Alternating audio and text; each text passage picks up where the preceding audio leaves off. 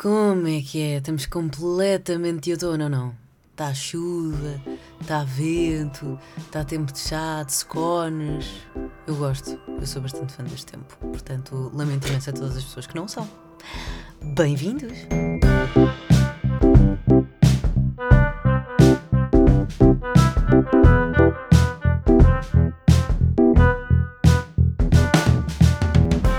Quinquagésimo quarto episódio dos Peixes Tem Memória e duas semanas de outono louco de calor e de um momento para o outro chuva.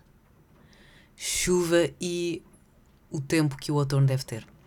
Eu sei que há muita gente que não gosta, que está completamente chateada e frustrada porque este tempo deixa deprimido. Eu adoro. Eu adoro fazer um ninho hum, e, e adoro estar em casa com a chuva lá fora. Não está frio, que é uma coisa que eu gosto bastante. Uh, eu não me, não me incomoda assim tanto chuva.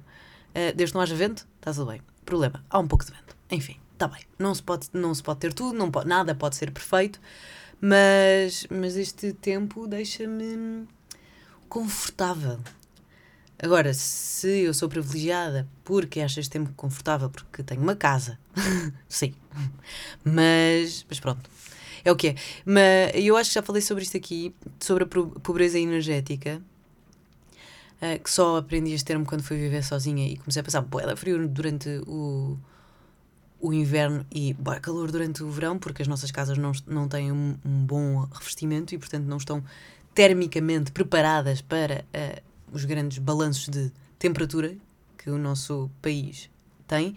Mas, mas nesta altura eu acho que é a altura melhor, porque não está confortável lá fora e pelo menos a minha casa ainda tem o calor guardado todo o verão. E está quente, portanto dá para estar eh, quase de top e chuva, eh, de top eh, dentro de casa e chuva lá fora. Portanto eu acho mesmo confortável.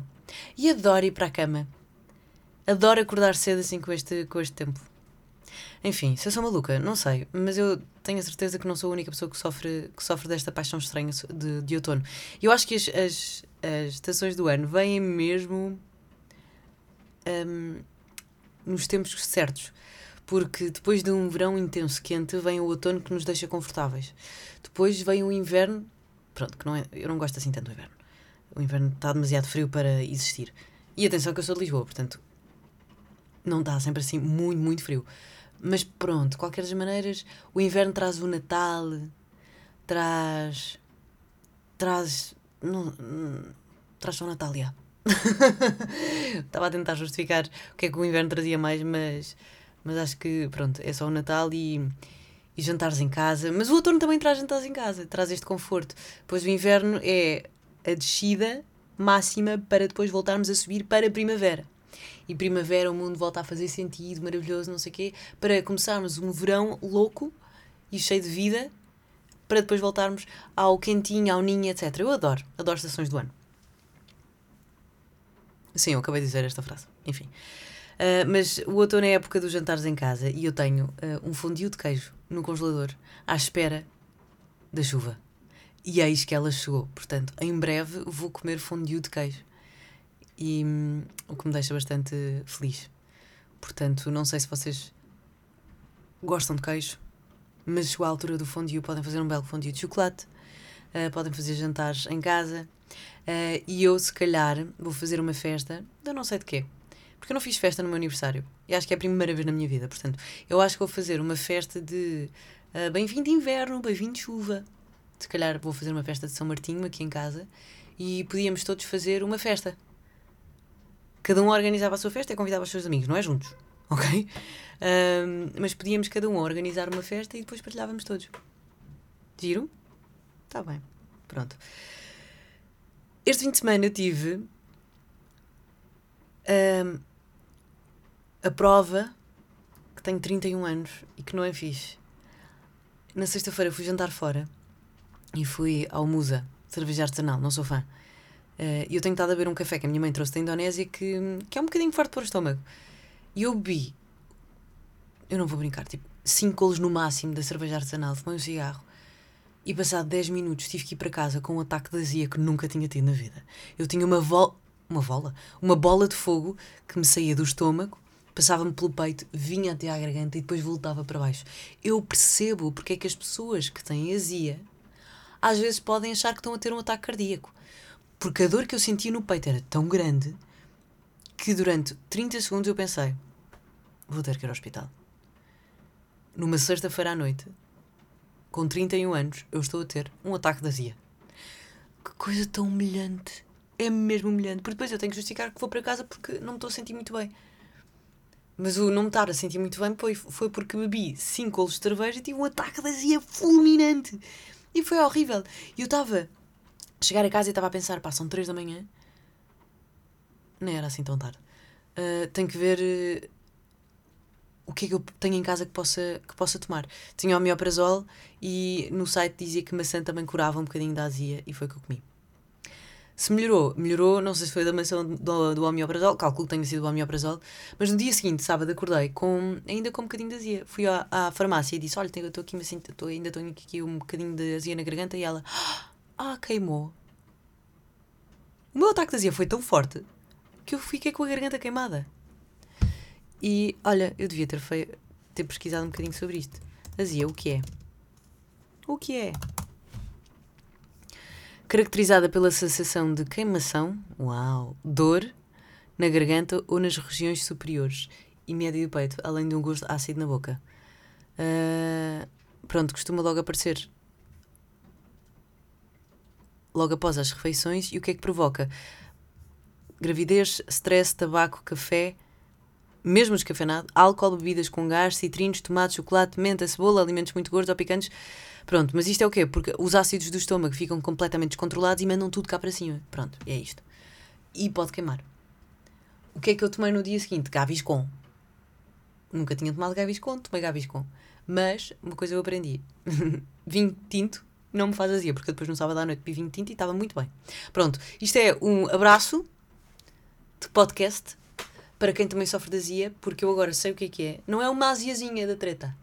É ataques. Ataques de azia. E foi das coisas mais horríveis do planeta Terra. Portanto, um abraço a toda a gente que sofre de azia. eu gostava de ter uma mulher mais sexy, mas neste momento é a única coisa que eu posso oferecer. Entretanto, este fim de semana também uh, fui surpreendida por uma coisa que não estava nada à espera. Foi o facto do Candy Crush ter mudado as regras. Eu jogo Candy Crush há tantos anos, mas, na boa, há mais de 10.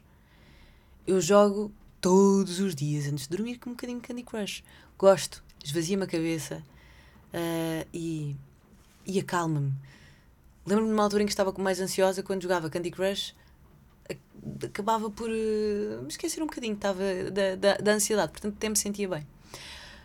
Como é que um jogo, passado 10 anos, muda as regras e não explica como? Do nada, se eu juntasse quatro docinhos roxos, ficava com um, um com riscas uh, verde. Não faz sentido. Do nada põe uma alforreca no jogo do Candy Crush. Que eu nem percebo para que é que serve. Do nada há setas. Mas eu acho que isto foi só uma tentativa de atualização rápida, porque entretanto eu agora voltei a jogar e não voltaram a aparecer, uh, a aparecer essas regras. Do nada apareceu uma alforreca, sim, mas foi só uma. Portanto, de ontem para hoje a coisa melhorou. Mas eu fiquei, fiquei baralhada, confesso, e um pouco, senti-me um pouco traída e pensei, meu Deus, agora eu vou ter que aprender uma coisa nova. É o, é o sinal que os tempos estão sempre a mudar e nós não nos podemos, não podemos confiar naquilo que nós achamos que nunca é mutável. Porque a verdade é que as coisas mudam. Nós é que, se calhar, não estamos atentos e acabamos por não acompanhar essa mudança se não estivermos atentos e respeitarmos essa mudança. Porque se eu não quisesse respeitar a mudança do Candy Crush, tinha abandonado o jogo, nunca de lá tinha ido outra vez e não me tinha apercebido que afinal as coisas não são assim tão preto no branco. Isto é uma metáfora para a vida, portanto levem com, com muita atenção. Houve iminente, fui ao iminente, o iminente foi para o Terreiro do Passo, uh, desta vez foi. Uh, teve o apoio da, da Câmara Municipal de Lisboa e a verdade é que o iminente no Terreiro do Passo perde a essência. Claro que, se calhar, quem nunca foi ao Eminente gostou bastante. Eu só fui ao Eminente em Marvila, porque era sempre na altura da minha. Eu, eu viajava sempre no final de setembro, portanto, o Eminente era sempre no final de setembro, nunca consegui ir nem ao. lá em Monsanto, nem. Nem a outra, acho que foi onde? Antes? Era na linha, não era? Pronto. Um, e eu também estava com um mood completamente uh, fora de. Não me apetecia nada de interações sociais. Não me apetecia falar alto, não me apetecia dançar, apetecia-me estar em casa, no ninho, que era como eu estava, em casa dos amigos meus, a beijinho, caladinho e ouvir os outros falar. Fui ouvir branco. Não me apeteceu, passei de 20 minutos e fui para casa. Não é nada contra o branco, porque eu já ouvi três vezes este, este ano e vou ver uma quarta. Mas, mas estava mesmo tipo, hum, não me apetece, o som não é bom, o Terreiro do Passo. Depois aquilo como ficou gratuito e é mesmo num centro turístico, um, a afluência está muito heterogénea, muito eclética, mas eu também estava com um mood completamente negativo, portanto não, não amei. Mas de qualquer das maneiras, fixe, ainda bem que a Câmara Municipal apoia estes projetos e etc. Terreiro do Passo não é o melhor sítio, mas pronto, ah, na falta de melhor, e também é fixe ver um festival no Terreiro do Passo. Acho que nunca tinha ido. Uma vez fui à passagem de ano. Sim. Uh, tinha que idade para aí 15, 16. Fomos jantar a casa, nem me lembro de quem. Um amigo, de um amigo, de um amigo. E fomos ver depois o, o fogo de artifício ao Terreiro do Passo. Foi giro. Não me lembro de grande coisa. Mas pronto. Para além disto tudo, ontem, segunda-feira, dia 16 de outubro, a Disney celebrou 100 anos.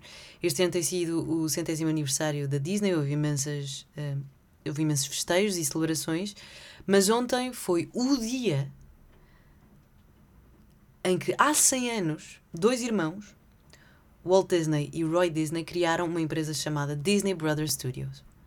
Um, e a verdade é que eu, eu adoro a Disney. Eu sou eu, eu, é, é uma coisa que me deixa muito, muito entusiasmada, muito, muito excitada, muito, muito eufórica e é muito, muito um traço de personalidade. Uh, e por isso vou, eu quero falar um bocadinho sobre a Disney porque acho que acho que faz sentido. Uh, e acho que, esta, acho que este podcast existe também por causa da Disney uh, e a forma como eu gosto de explicar as coisas e a forma como eu consumo conteúdo está muito influenciada pela Disney e, e, acho que faz sentido falar, falar sobre ela. Uh, para já porque. Olha, a minha cadela vem aí ter. A japa está completamente com o tempo. Está tipo. Hum, meio que não me apetece pisar a relva, está toda molhada. Olha, linda. Que linda. Uau, japa. Ora bem, estava a dizer. Uh, a Disney foi criada como empresa no dia 16 de outubro de 1923. E porquê é que eu gosto tanto da Disney? Porque, para além dos desenhos animados e, e, e do imaginário, a forma como uma pessoa conseguiu uh, ir para além da realidade e de fazer com que várias gerações acreditem uh, nos sonhos e, de, e sejam uh, quase iludidos pela imaginação, eu acho uma coisa maravilhosa. Uh, a Disney, para além de ser desenhos animados e etc., foi também pioneira em uma série de coisas. Uh, Steamboat Willie foi um dos primeiros, se não o primeiro, filme animado com música sincronizada. Na altura as coisas não eram assim. Uh, e, e a Disney conseguiu sincronizar a música e criar efeitos sonoros para uma animação antes do Steamboat Willie, que era com o Mickey, criaram também uma, uma animação que se chamava Alice Comedies, que era um filme em que misturava vida real com animação. Eu não, eu não percebo bem. Na altura eh, ninguém, ninguém ligou muito a isto, mas eu, eu estive a ver os vídeos e para mim é inacreditável que há 100 anos, em 1923, houvesse esta mistura da realidade com a ficção com a animação. Uh, eu lembro-me de ver a primeira vez o Space Jam e ficar mesmo tipo: como é que isto é feito? Como é que. Como é que estas pessoas estão a interagir com desenhos animados? Ou. como é que se chama? Roger Rabbit. Também. Uh, isto é tudo a cabeça de uma pessoa e de vários criativos, não é? Porque trabalhar em equipa é muito importante para que as coisas uh, sigam para a frente. Como é que uh, em 1923 alguém pensou: não, mas isto tem de ser possível. Como é que nós vamos fazer isto? E fizeram. Eu acho inacreditável. Um, primeira longa-metragem foi Branca de Neve, em 1937. Primeira longa-metragem de animação colorida, com música sincronizada. Uh, e é, não, é, não é segredo para ninguém que o Walt Disney agarrou em muitas histórias que já existiam. A Branca de Neve era dos irmãos Grimm, Grimm que, um, quando escreveram o livro, agarraram em fábulas e contos que se contava pela Alemanha toda, não é? Uh, e a Branca de Neve é uma delas. E, e obviamente que, e a mim incomoda-me um pouco, quando as pessoas dizem a Disney estragou, a Disney é isto, a Disney não, não é boa, a Disney estragou uma personalidade, uh, a Disney menospreza as mulheres, a Disney é isto, blá blá blá blá blá blá blá. A verdade é que nós não podemos olhar para um filme que foi feito em 1937 com os olhos de 2023. Nós não podemos descontextualizar a forma e o contexto histórico que se vivia na altura e compará-lo com 2023. Nós temos que aprender com ele, perceber porque é que não faz sentido hoje em dia. Como é óbvio uh, que agora no, no filme da Pequena Sereia, no live action, a música do lá vai, não vai, olha o rapaz não vai, na parte do barco, uh, a letra já não é beija, beija, beija, beija, beija a moça, não sei o que, não sei o que mais, já é uma coisa muito mais consensual do género. Se ela deixar, beija. E isto faz sentido, são pequenas diferenças que realmente fazem sentido e mudam uh, o contexto histórico do desenho animado em si. Mas o facto da, da Branca de Neve ser uma donzela em defesa que está a fugir porque é muito bonita e a, e a mãe não gosta que ela seja muito bonita e entra para dentro de uma casa e a primeira coisa que pensa é arrumar a casa e depois dormir na cama. E depois aparecem sete anões que dizem: Oh meu Deus, que mulher é esta tão bonita que está em cima da minha cama e que ainda por cima nos arrumou a casa toda? Como é óbvio que não. Claro que estas. Uh, as princesas esperam sempre pelo príncipe encantado. Só que isto foi, foi feito em 1937. Cinderela foi logo pós-guerra. Portanto, era assim que o contexto social e histórico funcionava na altura. Portanto, obviamente que tinha de ser uma coisa uh, que se relacionasse com o dia a dia das pessoas que iam ao cinema. Hoje em dia a Disney já não funciona de todo assim. As, as protagonistas são mulheres fortes, independentes. Uh, há princesas e rainhas que não têm um rei ou um príncipe, como por exemplo a, El a Elsa do Frozen, e, e, e, e está, se, está a adaptar-se bem aos tempos modernos. Portanto, isso é incrível. Um, já há multiculturalidade uh, nas personagens da Disney. Uh, o Sol, a Princesa e o Sapo, uh, o Encanto, que é uma família colombiana, se não me engano, e por aí fora. Eu acho isto maravilhoso. portanto, a forma como as pessoas dizem, ah, não, mas nós temos que olhar, porque para além de o verdadeiro amor, há outras coisas que ensinam. A Pocahontas ensina a respeitar tudo e todos e, e dá uma lição de vida aos colonizadores. E também é a princesa da Disney que não fica com o homem. Fica, aliás, ela primeiro estava com o John Smith e depois acaba com o John Wolfe e eu penso mesmo, tipo, Pocahontas. Are you crazy? Mas pronto, ela é completamente senhora do seu nariz e faz o que quer e não é por um homem aparecer outra vez a dizer assim: Olá, surpresa, mas afinal não me amas. E ela diz: tipo, Bro, tu desapareceste, eu tive que seguir a minha vida. Vai fixe. Um, e há outros, há outras mensagem, mensagens da Disney para além do óbvio, para além de uma mulher indefesa que precisa de um homem. O facto de dizerem que a Bela sofria de síndrome de Estocolmo porque tinha ficado com o seu raptor. Ai, eu acho que é simplista olhar para isso. Estamos a falar de, de coisas que, que foram criadas há muito tempo, mas mesmo assim têm bonitas mensagens. Uh, quem feio ama, bonito lhe parece, no fundo, não é? Uh, uma pessoa que seja feia no seu interior nunca vai ser bonita no seu exterior. No caso da Bela e o Monstro, não é? E foi preciso uma, uma grande lição de vida para que o monstro percebesse: ok, eu tenho que respeitar tudo e todos. Porque no momento em que eu não for respeitado, eu vou agradecer por alguém me ter respeitado, mesmo não. Um, mesmo eu não ter feito isto quando, quando, quando podia ter feito. Uh, mas pronto, a falar dos filmes, eu queria falar da Disney em si. Um, portanto, foi criada em 1923 criou a Branca de Neve e etc. Mas depois aparece a Segunda Guerra Mundial e o estúdio foi obrigado a fazer vídeos sobre a guerra. O Pat Donald às tantas apareceu em animações, a fazer coisas cómicas sobre a guerra.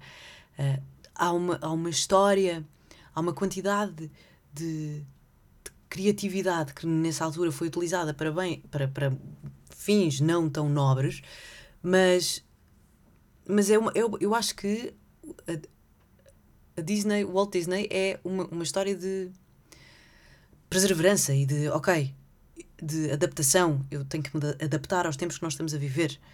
Uh, e, e, vou continuar a trazer o sonho para a vida real.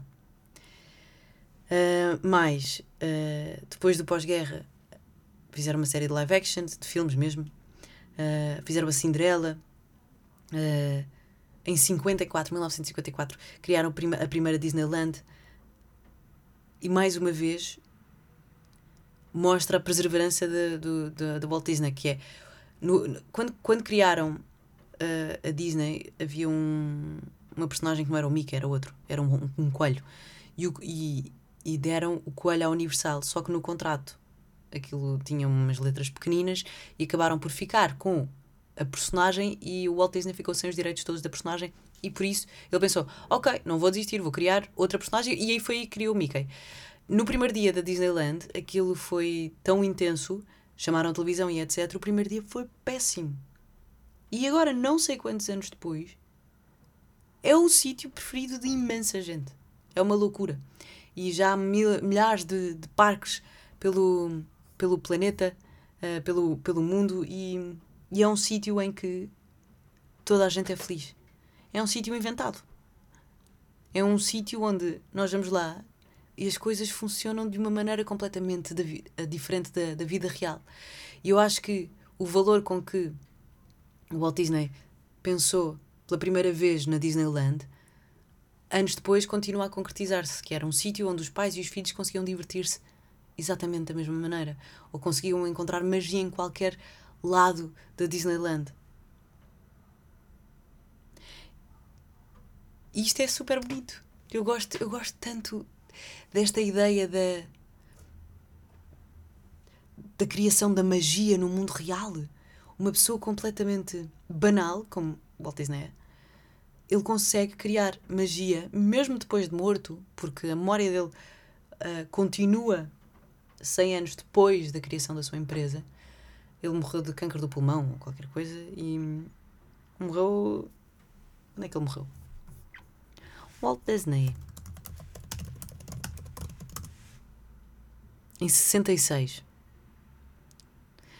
ah, e mesmo assim, ele continua a existir na vida e na cabeça de, de toda a gente.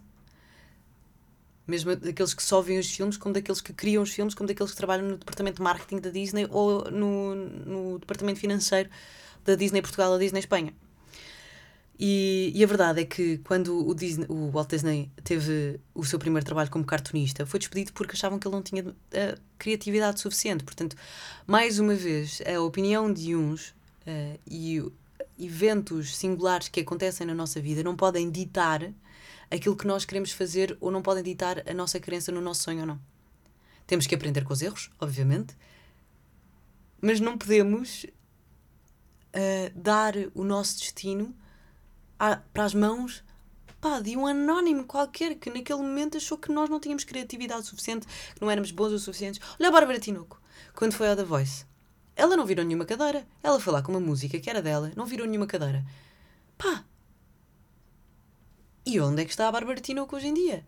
Obviamente que não, não é uma, nem duas, nem três, nem quatro pessoas que nos concedem valor enquanto artistas, enquanto criativos, enquanto pessoas. Nós podemos aprender e podemos tentar retirar o máximo de ensinamentos dessa, dessa experiência, mas esse evento não pode uh, inibir o nosso crescimento no futuro. Muito pelo contrário. E para mim, isto é o melhor ensinamento de todos. Um, e eu acho incrível como é que existe ou existiu uma pessoa com a cabeça de não sei, eu não quero dizer de felicidade, porque não sei se ele era feliz ou não, mas a cabeça criativa e que sonhava num mundo em que as pessoas eram felizes, como é que ele conseguiu realmente criar esse, esse mundo em que não sei, faz com que gerações inteiras se esqueçam da noção da realidade e que, e que acreditem de verdade no, nos sonhos. Eu acho isto mágico. Eu acho que isto é a magia. Um, e, e, nunca, nunca desistiu de inovar. Eles também foram, a Disney também foi pioneiro de. Uh, de uma coisa que eu agora não me lembro do nome, mas eles filmaram, por exemplo, uh, acho que foi na Cinderela, que eles filmaram as pessoas reais e depois das pessoas reais passaram para o desenho. Eu há bocado procurei aqui no Google, será que está? Rotoscopia. Rotoscopia. Um rotoscópio é um dispositivo que permite aos animadores redesenhar quadros de filmagens para serem usados em animação. Pode ser usado para animar seguindo uma referência filmada, que foi o que aconteceu. Agora não sei em que filme é que foi, mas acho que foi tipo. Cinderela? Cinderela! Não sei se foi isto, não interessa. Uh, foram eles que criaram a câmara multiplano para, criar, para criar aquela noção de profundidade. Portanto, eles tinham, imaginem, quatro placas. Uma placa era o céu, a placa mais à frente eram as árvores, a placa mais à frente eram os personagens. E a placa da frente é que mudava para dar movimento às personagens e as outras duas ou três placas só davam profundidade à cena. Hum, portanto, a verdade é que hum, se não fosse a Disney, se calhar a evolução cinematográfica tinha ido completamente para outro, para outro sentido. Um, eu acho que a maior lição que nós podemos retirar é que pensar de forma, forma criativa um, cria as nossas oportunidades. Porque se nós conseguimos imaginar, pá, frase da Disney, if you can dream it, you can do it, se consegues sonhar, tu consegues fazer, uh, pode ser um clichê, simplesmente porque já foi repetido uma série de vezes, mas a verdade é esta. Se nós conseguimos pensar que isto é possível, então vamos ter de arranjar uma forma criativa para criar a nossa própria oportunidade. Se eu quero, houve uma altura em que eu queria trabalhar de perto com a Disney, não sabia bem como. E continuo sem saber. Acho que cada vez mais estou mais perto e. E tenho umas ideias, e acho que, mas eu acho que cada vez mais. Eu, eu também já tenho um plano estruturado, estruturado de quem eu sou e do que é que eu quero fazer, e é muito mais fácil oferecer então aquilo que eu posso oferecer à Disney. Uh, mas houve uma altura em que, pá, eu lembro perfeitamente. O, o cruzeiro da Disney parou em Lisboa para fazer castings para sermos uma princesa da Disney. E eu pensei seriamente em ir para lá. Ainda bem que não fui porque não era para aí o meu caminho. Ou se calhar era. Se calhar hoje em dia eu estava a fazer musicais no gelo na Disney. Se era feliz, se calhar. Mas depois também tinha de falar sempre assim. E se calhar não era muito agradável. Mas, não sei. Uh, mas eu acho que este é o melhor ensinamento de todos. Independentemente de, dos obstáculos que nos forem aparecendo à frente, se nós conseguirmos pensar de uma forma criativa, vamos criar as nossas próprias oportunidades.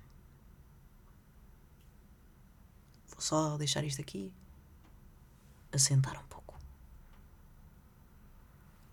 Tá? Boa. Portanto, sejam criativos e criem as vossas, as vossas oportunidades.